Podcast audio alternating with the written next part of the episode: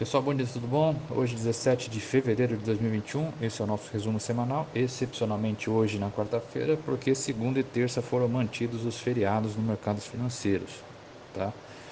Então, ali na semana passada, o Ibovespa fechou em queda de 0,7 pontos percentuais a 119.429 pontos, o dólar está a R$ 5,37, S&P 500 a 3.932,59 pontos e o petróleo Brent a 63 dólares e 98 centavos o barril.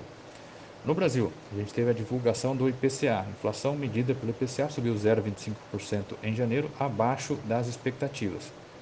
O resultado foi influenciado pela inflação abaixo do esperado em bens semiduráveis, como roupas e calçadas, calçados, e não duráveis, como alimentos. Uh, tivemos indicadores do varejo e serviço. As vendas no varejo caíram 6,1% em dezembro, pior resultado para o mês desde os anos 2000. Queda pode ser parcialmente explicada pela redução do auxílio emergencial e antecipação de alguns de benefícios durante a pandemia.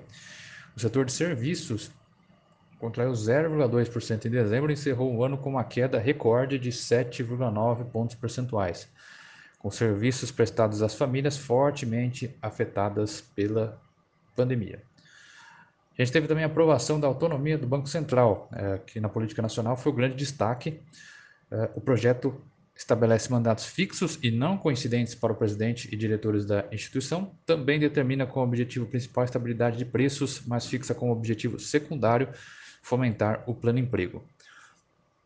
Em internacional, a gente teve o disparo no preço da Bitcoin. A criptomoeda chegou a superar o valor máximo histórico de 48 mil dólares após o anúncio de que a Tesla comprou 1,5 bilhão de dólares de Bitcoin e que irá aceitar a criptomoeda como forma de pagamentos. O Bitcoin renovou a máxima novamente quando o BNY Mellon e a Mastercard revelaram projetos com criptomoedas, reforçando a tendência de grandes companhias globais adotarem transações financeiras com moedas digitais. No acumulado da semana passada, o Bitcoin tinha valorizado 24,3%. E o que esperar nessa semana? Tá tendo aí, que já está rolando.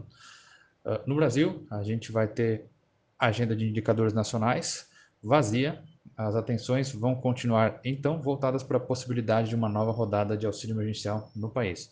Internacional, a gente está tendo PMI composto e índices de inflação CPI e PPI, para as principais economias globais, também serão divulgados o PIB da Colômbia e a ata da última reunião de política monetária dos Estados Unidos. Que pessoal, por enquanto, isso. Boas, bom restinho de semana para todo mundo. Precisando, a gente vai estar à disposição. Tá bom? Um abraço.